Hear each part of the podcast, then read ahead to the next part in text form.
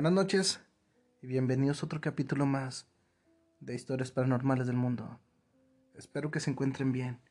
En el siguiente capítulo, amigos, vamos a mandar los saludos.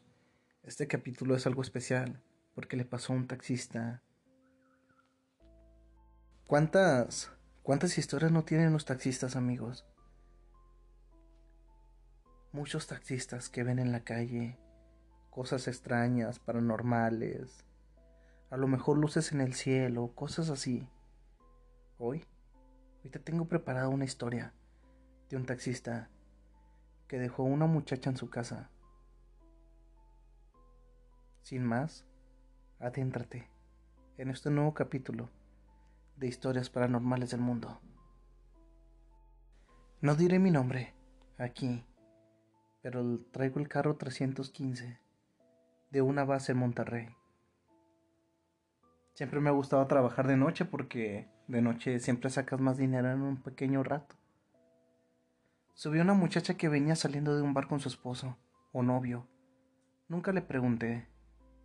Me dio la dirección y fui a llevarla a casa. Ella venía un poco tomada. Muy tomada, de hecho.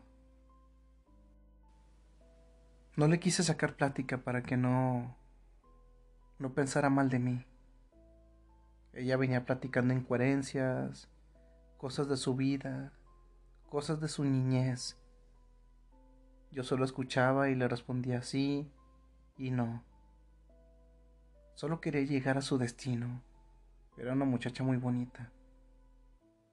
Resulta que cuando llegamos a su casa, ella vivía sola. Ni siquiera podía sacar las llaves de su bolsa así que me pidió ayuda. Le dije que sí, saqué sus llaves y se las di. Me pidió que si por favor podría abrir la puerta. Yo soy un señor de 56 años, así que ella era una muchachita como de unos 20 años, o inclusive apenas tenía los 18. Vivía sola. Así que le abrí la puerta y lo primero que escuchamos fue a una mujer, una mujer que bufaba adentro de la casa. Le pregunté que si estaba bien dejarla allí. A ella en un instante se le bajó lo borracho. Se le bajó todo el alcohol que tenía porque dijo que ella vivía sola y que no era normal. Así que lo que primero que hice fue prender las luces, que por cierto nunca prendieron. Ella no quería entrar. Prendimos las lámparas de los celulares y entramos. Se escuchaba como un animal que bufaba en el segundo piso de la casa. Ella ella estaba con mucho miedo. Sí. Cuando íbamos a subir las escaleras oscuras, vimos una sombra sentada en las escaleras, como que esperándonos a que subiéramos. Me quedé paralizado yo del miedo y ella gritó. Y cuando ella gritó, esa sombra se levantó y se metió a una de las paredes que llegaba a un cuarto y de ese cuarto salía un olor horrible, con un frío espantoso. La verdad, yo no quería entrar. Nunca me había tocado ver fantasmas en toda mi vida.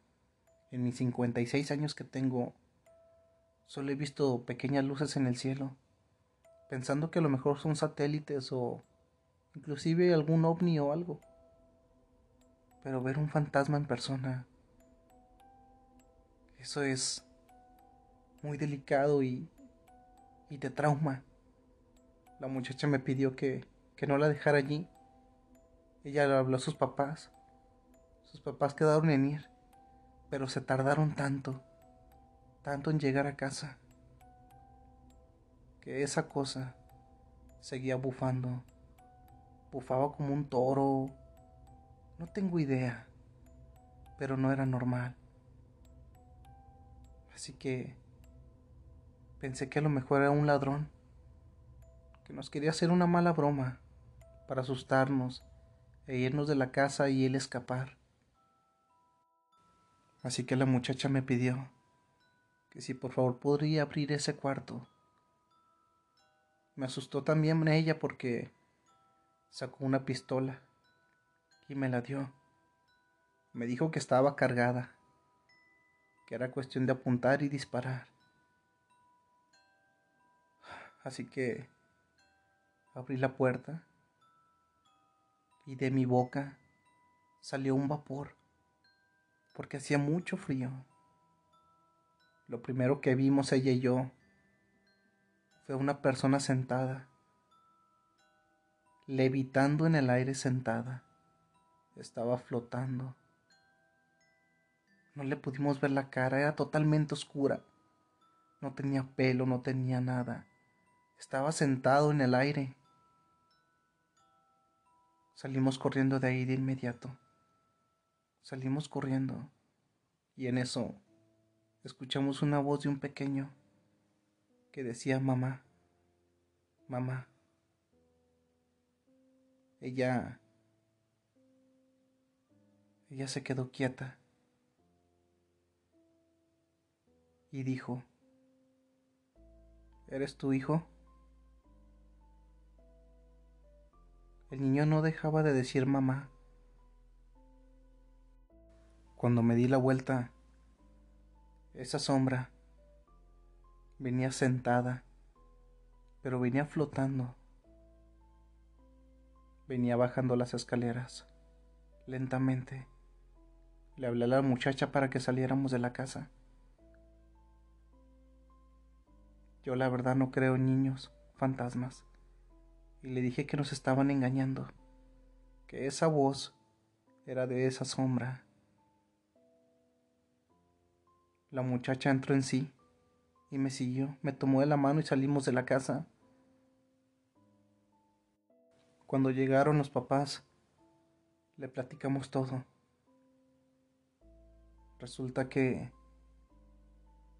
cuando ellos llegaron, las luces prendieron, pero en toda la casa se quedó un aroma, un aroma muerto, como a perro muerto, no sé, no tengo idea pero tenía mucho miedo. Lo que quería era irme. No me importaba si me pagaba o no me pagaba.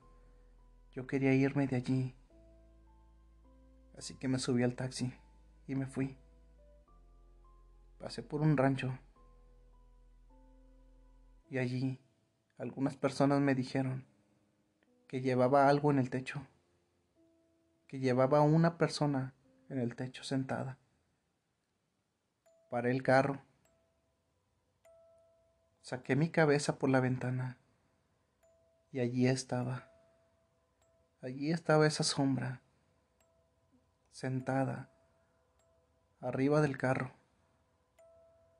Aceleré todo lo que pude. Llegué a una iglesia y estacioné el carro. Era un sábado, lo recuerdo bien. El domingo, al mediodía, Fui por el carro y esperé al sacerdote, al padre, que diera la misa. Y le pedí por favor que si me podía bendecir el carro. Me dijo que sí. Lo más extraño de todo es que cuando echó el agua bendita en el carro, salía un humo negro.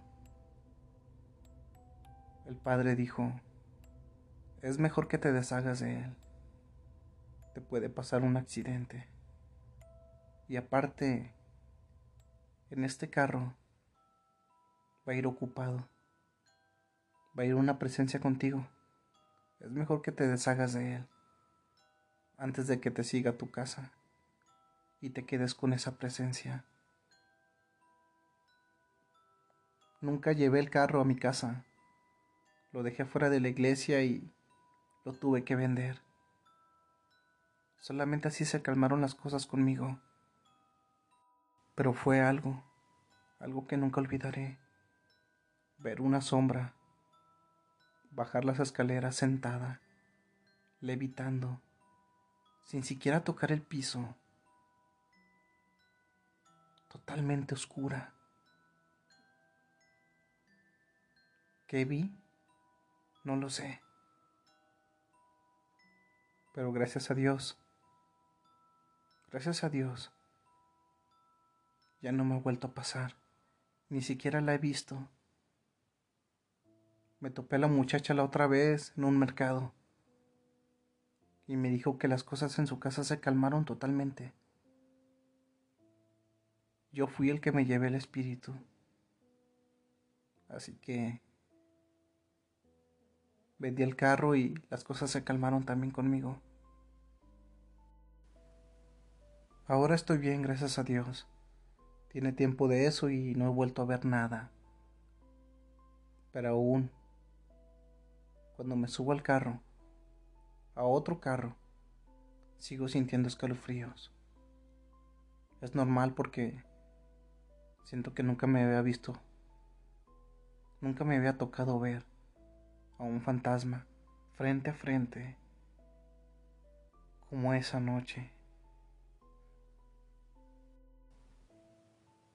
Mis hijos me animaron a mandarte la historia. Espero y la publiques.